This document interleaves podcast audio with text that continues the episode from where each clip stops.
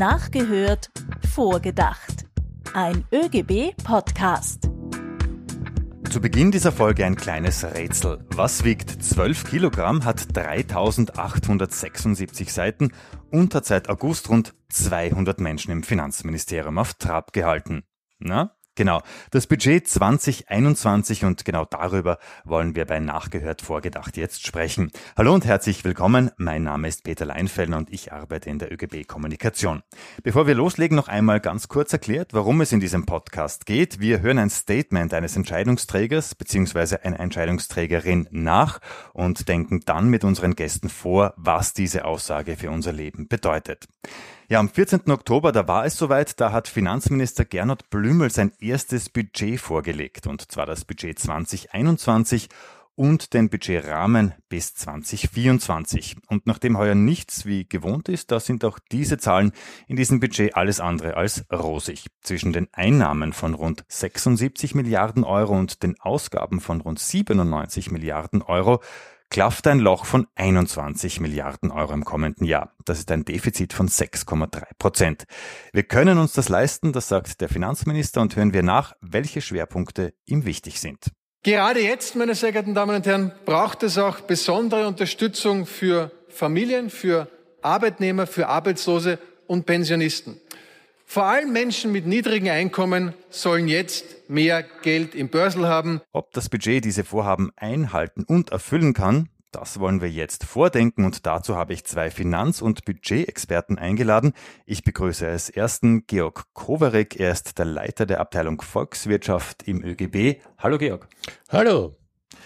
Und Tobias Schweizer ist auch hier. Er ist der Abteilungsleiter Stellvertreter in der Abteilung Wirtschaftswissenschaft und Statistik der AK Wien. Hallo.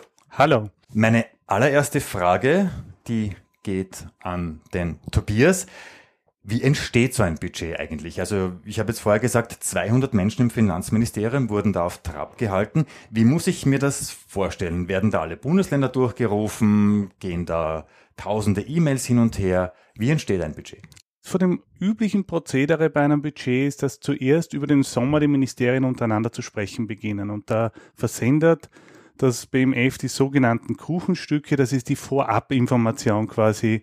BMF ist das Bundesministerium für Finanzen. Das ist das Bundesministerium für Finanzen, genau.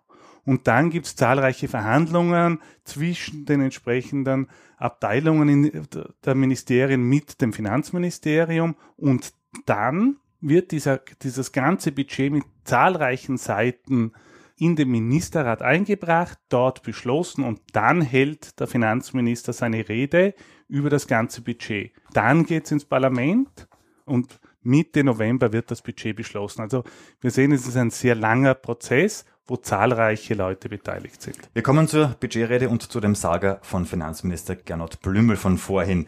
Er spricht von einem großen arbeitsmarktpolitischen Wurf, den er mit diesem Budget geschafft hat. Ist ihm der gelungen? Angesichts der Rekordarbeitslosigkeit, die wir momentan vorfinden, ist das, was hier vorgelegt wird, im besten Fall eine Minimallösung.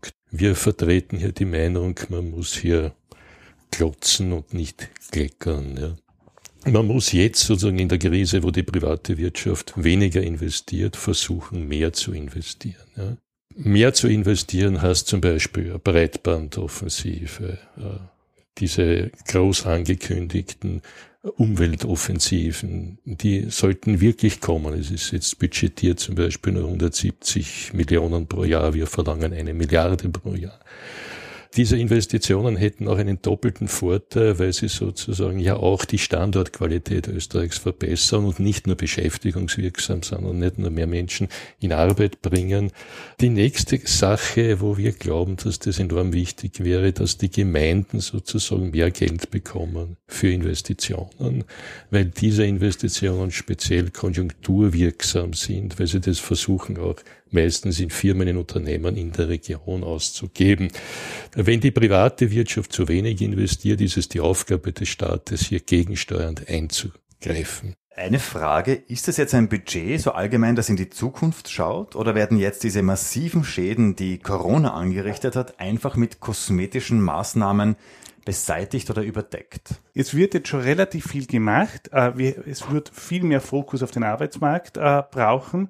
Aber wir sind jetzt über einem halben Jahr in der Krise am Arbeitsmarkt und es ist bisher so wenig passiert. Also man hat im Frühjahr noch die Kurzarbeit gemacht, aber seitdem sind die Monate verstrichen und die Arbeitslosen sind immer noch auf Rekordniveau. Und das sieht man selbst im Budget des Finanzministers.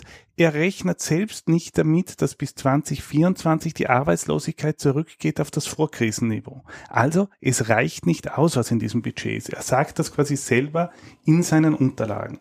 Und von dem her muss man quasi einerseits sich fokussieren, was ist derzeit was benötigt die Covid-Krise und diese Gesundheitskrise. Aber andererseits darf man die Weichenstellungen für die Zukunft nicht außer Acht lassen. Wir haben eine Klimakrise, wir haben eine äh, Digitalisierung, wir haben eine Dekarbonisierung. Also da sehe ich überhaupt keine Strategie bezüglich der, wie schaut Wirtschaft in Zukunft aus und was brauchen wir am Arbeitsmarkt. Es wird fokussiert und da zu wenig auf die Covid-Krise, aber ich sehe auch nicht die mittel- und langfristige Strategie. Georg, schauen wir uns jetzt einmal das Budget im Detail an. Minister Blümel spricht davon, dass äh, Arbeitsmarkt und Beschäftigung für diese beiden Bereiche gibt es mehr als 29 Milliarden Euro. Er sagt so viel wie nie zuvor. Das klingt doch gut. Das klingt ausgezeichnet für jemand, der das glauben will, was er sagt. In Wahrheit ist so, dass viel weniger Geld ausgegeben wird pro Arbeitslosen als äh, vor der Krise. Was besonders schlimm ist, man macht sich auch keinerlei Gedanken, wie man jene Unternehmen rettet, ja, die jetzt in der Krise in die Bredouille kommen.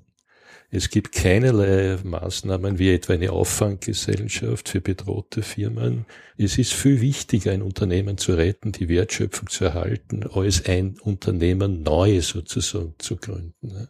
Und da können sie sozusagen über ihren neoliberalen Schatten nicht springen oder wollen nicht springen oder was auch immer. Irgendwie haben sie Scheu davor.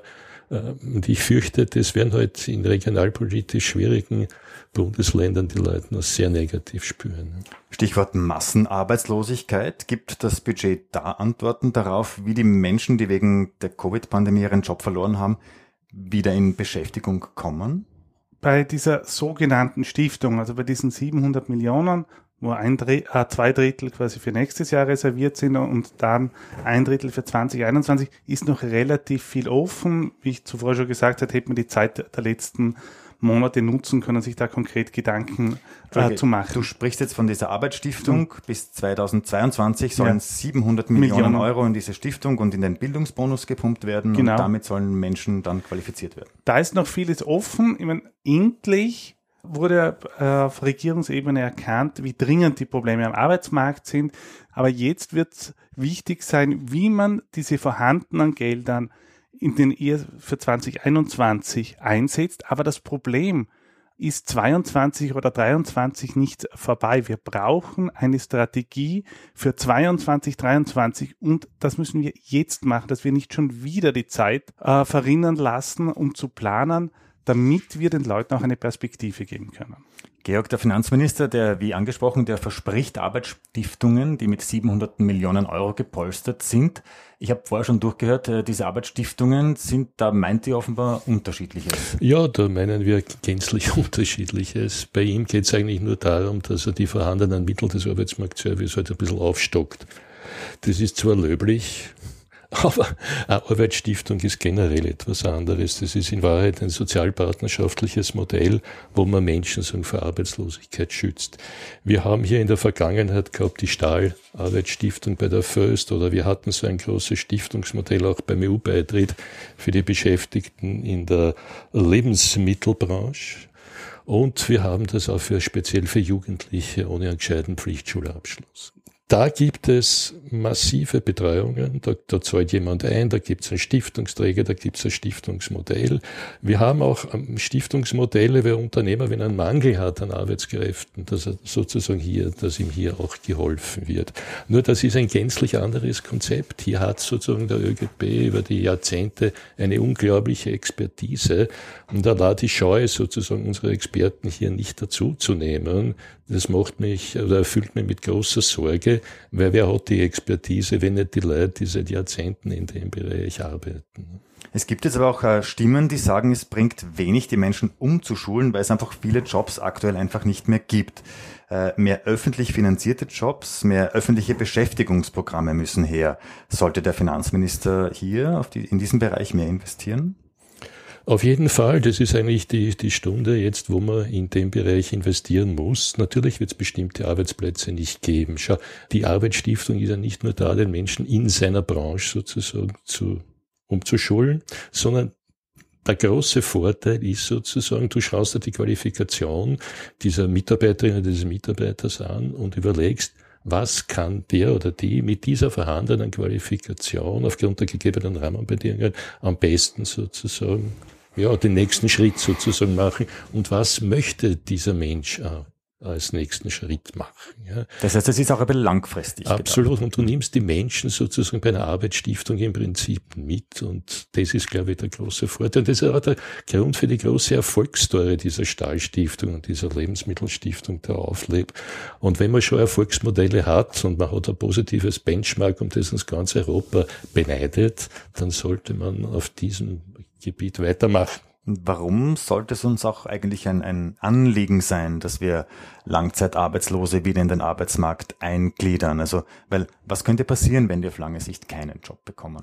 Das Risiko von Armut in, und in Armut zu landen ist deutlich größer und das ist die, die Risikogruppe für Armut. Und in diesen Familien leben ja auch Kinder. Also das ist das sehr Spezielle, wie es den Personen geht, die davon betroffen sind. Aber wir haben natürlich auch als Gesellschaft ein Problem. Wir haben auch ein ökonomisches Problem, dass je länger wir zuschauen, äh, wie Leute einfach in die Langzeitarbeitslosigkeit abgleiten, umso schwieriger wird es für sie und auch als Gesellschaft, die wieder zurück in den, in den Arbeitsmarkt zu bringen und dass sie wieder Teilhabe und Würde bekommen, dass sie zu, zurück als, als sinnstiftende Tätigkeit machen können. Da geht es auch um öffentliche Beschäftigung.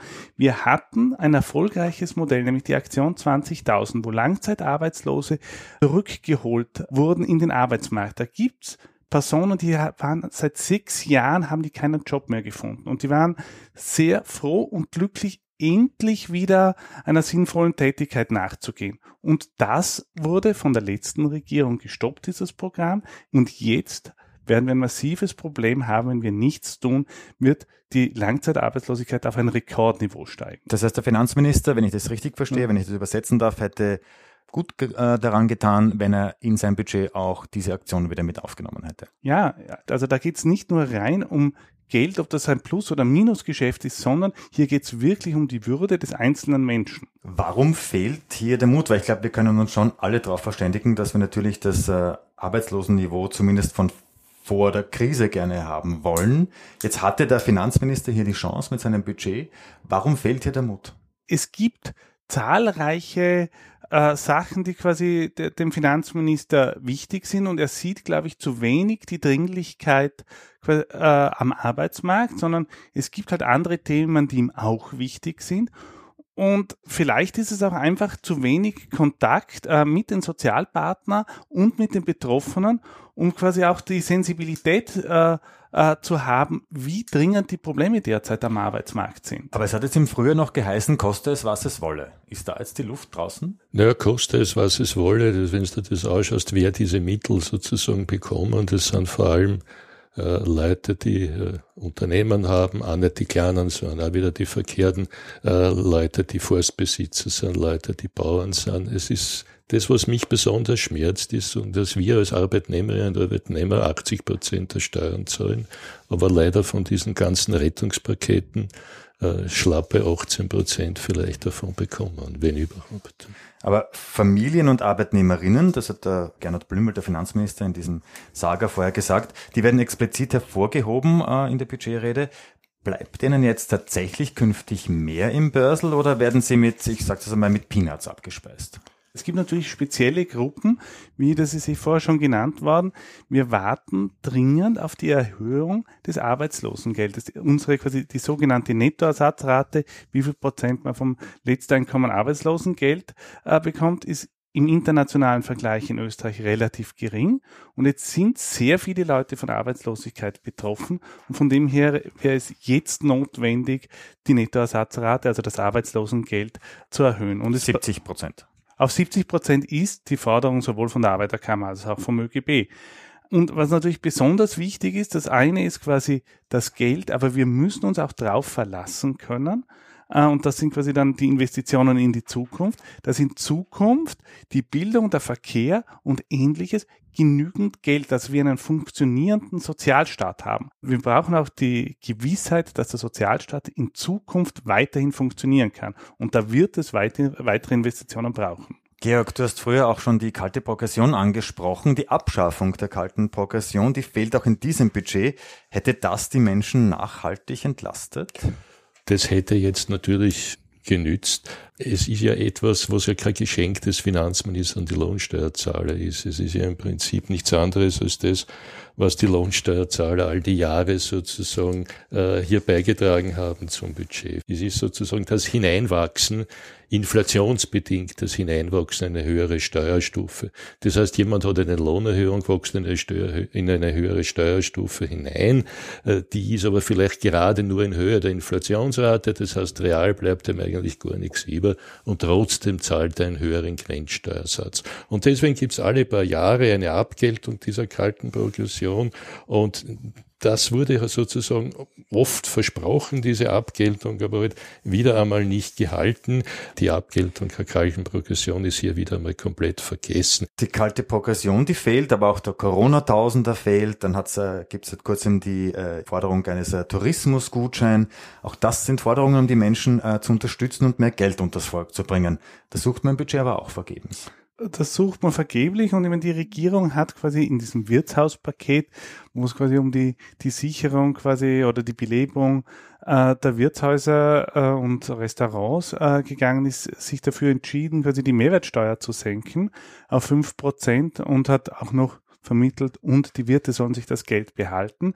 Wir haben jetzt die Situation, äh, dass die Inflationsrate am meisten oder sehr stark getrieben wird beim Tourismus. Also die Preise steigen bei den Wirten.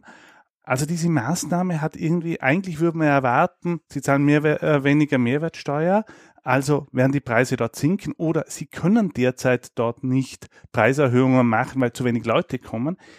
Irgendwie dürfte diese Maßnahme nicht die gewünschte Wirkung haben. Und von dem her, diese Mehrwertsteuersenkung für alle und die Wirte sollten sich's behalten. Es dürften halt große äh, Unternehmen, die viel Umsatz haben, haben von der profitiert. Und da ist dann schon zu überlegen, wäre es nicht sinnvoller, den Leuten das Geld äh, direkt zu geben, als zu hoffen, dass die Wirte dann von dem profitieren und oder auch das weitergeben. Also ich glaube, da hat man es am falschen Ende angefasst, dieses Problem. Die Corona-Krise, die hat jetzt auch unser unser Gesundheitssystem massiv gefordert. Äh, das System hat standgehalten und das hat uns mhm. gut durch die Krise äh, gebracht. Das wird sicher niemand bestreiten. Die Einnahmen der Krankenkassen, jetzt die ÖGK, die haben aber äh, gelitten, auch aufgrund der Massenarbeitslosigkeit, weil halt weniger Beiträge eingezahlt äh, wurden. Wird hier gegengesteuert im äh, aktuellen Budget? Also mir ist nach Studium all dieser Seiten nichts aufgefallen, dass hier gegengesteuert worden wäre. Und äh, das ist auch etwas, was mich mit großer Sorge äh, erfüllt, weil gerade hier in dem Bereich werden ja große Ausgaben in Hinkunft noch notwendig sein, wenn ich überlege, etwa die medizinischen Fortschritte, die hoffentlich jetzt bald kommen und äh, wo man die Bevölkerung dann besser sozusagen äh, versorgen kann mit, mit Gegenmaßnahmen und so weiter. Außerdem äh, Gott sei Dank leben wir in einem Sozialversicherungsstaat, wo jeder Mensch einen Anspruch sozusagen darauf hat, dass er krankenversicherungsmäßig versorgt wird.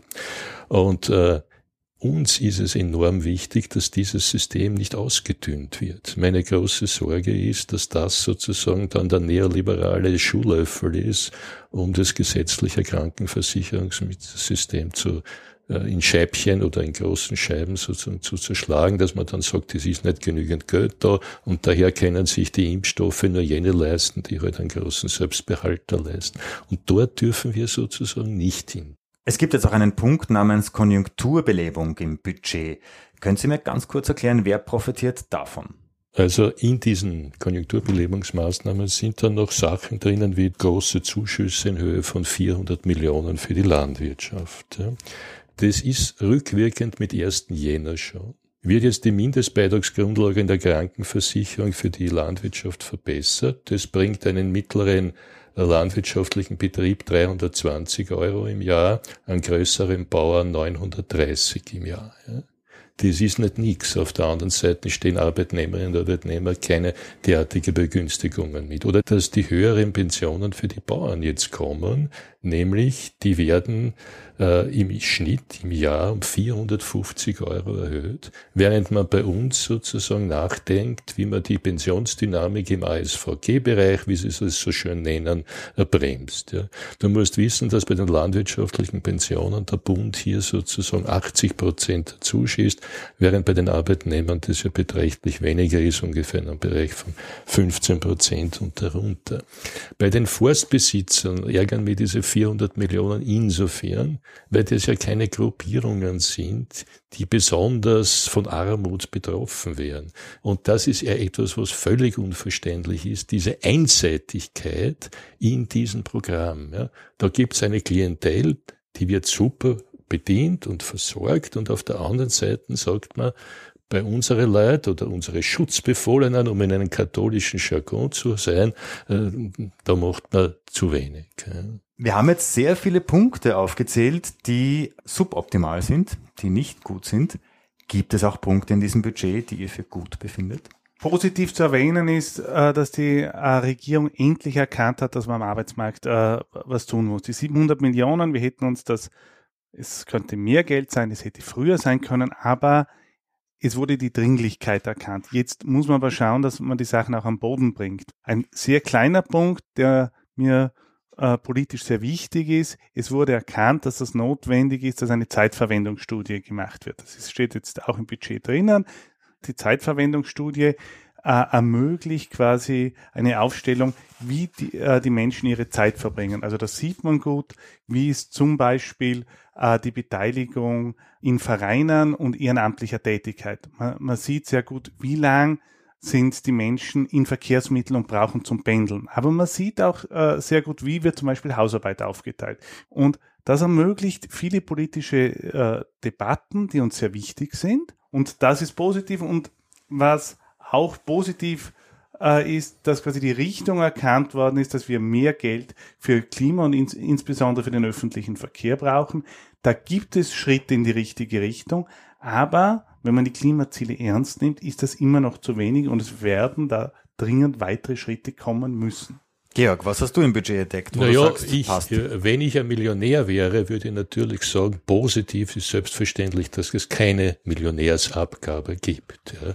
Das ist etwas, was besonders schmerzhaft ist, weil wir haben ja mit all diesen Rettungspaketen in Wahrheit die Vermögenswerte einer dünnen Oberschichte mitgerettet. Weil was ist der Normalfall, wenn eine Firma so viel Verlust macht, dass das Eigenkapital aufgebraucht ist? Naja, du gehst zum Konkursrichter und wickelst das Ganze ab. Was sind die Aktien dieses Unternehmens dann noch wert? Na nix. Ne? Und wenn du dir anschaust, wem die Aktien sozusagen in dem Land gehören, dann sind es vor allem die oberen 0,01 Prozent in dem Land. Und dass die keinen Beitrag zur Sanierung dieser Weltwirtschaftskrise leisten, ist besonders schmerzhaft. Weil weißt, Peter, wer den Beitrag leisten muss, wenn die ihn nicht leisten? Wir alle leider. Meine Abschlussfrage. Tobias, du beginnst. Wie würde dein Budget ausschauen, wenn du Finanzminister wärst? Ähm, das wäre klar mehr Fokus quasi auf den Arbeitsmarkt, die Familien mit Kindern und Pflegebedürftige. Es müsste mehr Fokus auf kommende Herausforderungen. Die sind insbesondere die Demografie, Digitalisierung und mir wäre es wichtig, dass dieses Budget demokratischer ist. Das bedeutet einerseits, dass man in der Vermittlung des Ganzen transparenter ist und klarlegt, wohin die Gelder gehen und nicht irgendwelche Mogelpackungen macht. Und dass man quasi Sozialpartner und äh, NGOs mehr einbezieht in die Erstellung des Budgets. Georg, wie sieht dein ideales Budget aus? Na, das ideale Budget ist immer so ein Beitrag der wirklich Reichen in dem Land gibt, weil wir müssen den Reichtum verteilen und nicht die Armut in unserem Land. Das zweite ist, wir müssen mit aller Macht sozusagen das Entstehen und Verfestigen von Arbeitslosigkeit verhindern durch gezielte Beschäftigungsprogramme. Da braucht es wirkliche Mittel. Und, und das, was hier gemacht wird, ist einfach viel zu wenig. Dann die Klientelpolitik der Forstbesitzer und Bauern. Äh, und auf der anderen Seite kriegen unsere Leute zu nichts und die Helden der Krise kriegen gar nichts und, und, und. All das, was wir hier besprochen haben. Es ist ein total einseitiges Programm. Tut mir leid, wenn ich das sagen muss. Ich würde gern irgendetwas Positives dir sagen, weil ich weiß, du wirst gern was Positives, von Mutmachendes von mir hören. Aber dazu bin ich leider nicht in der Lage. Tut mir leid. Kein Problem. Auf eure Budgets müssen wir leider noch warten. Das aktuelle, das wird am 19. November im Nationalrat unter Dach und Fach gebracht. Grünes Licht gibt's dann also für tiefrote Zahlen. Danke Georg und danke Tobias, dass ihr hier gewesen seid und für uns das Budget auf Herz und Nieren geprüft habt. Wer regelmäßig nachgehört, vorgedacht lauscht, der weiß, was jetzt kommt und zwar unser ÖGB-Quiz. Eine Frage aus der Geschichte des Gewerkschaftsbundes habe ich für euch. Seid ihr bereit? Ja. Ja, ja.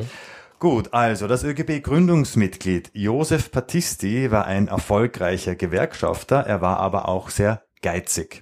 Was hat er seinen Sekretärinnen nicht zugestanden und warum? Ich nehme an, ein Kaffee wird ihnen nicht zugestanden haben, weil der Meinung war, das braucht man nicht trinken. Ja, ich hätte auch quasi, ich meine, die Pause kostet nichts, von dem her wird sowas wie, wie Essen oder Trinken und der Kaffee ist recht naheliegend. Na, letzte Antwort, Kaffee? Es ist falsch, aber es könnte sonst sein. Papier? Na, das kann nicht sein. Oder Stifte. Ja, bisschen, bisschen wärmer. Ein Kugelschreiber? Die Sekretärinnen, die haben keinen Radiergummi von ihm bekommen, geil. weil sie sollten einfach keine Fehler machen. Unerhört. Das war nachgehört vorgedacht. Super, dass ihr mit dabei gewesen seid. Damit ihr keine Folge mehr verpasst, unbedingt in euren Podcast-Apps auf Abonnieren oder Folgen klicken. Uns gibt es überall, also auch auf Apple Podcasts oder Spotify. Eine gute Bewertung, die würde mich sehr freuen. Solltest du noch kein ÖGB-Mitglied sein, dann kannst du das schnell und ganz leicht ändern und zwar auf oegb.at. Ich freue mich aufs nächste Mal, wenn dann wieder mit meiner Co-Moderatorin Stefanie Feigl hier nachgehört und mit Gästen vorgedacht wird.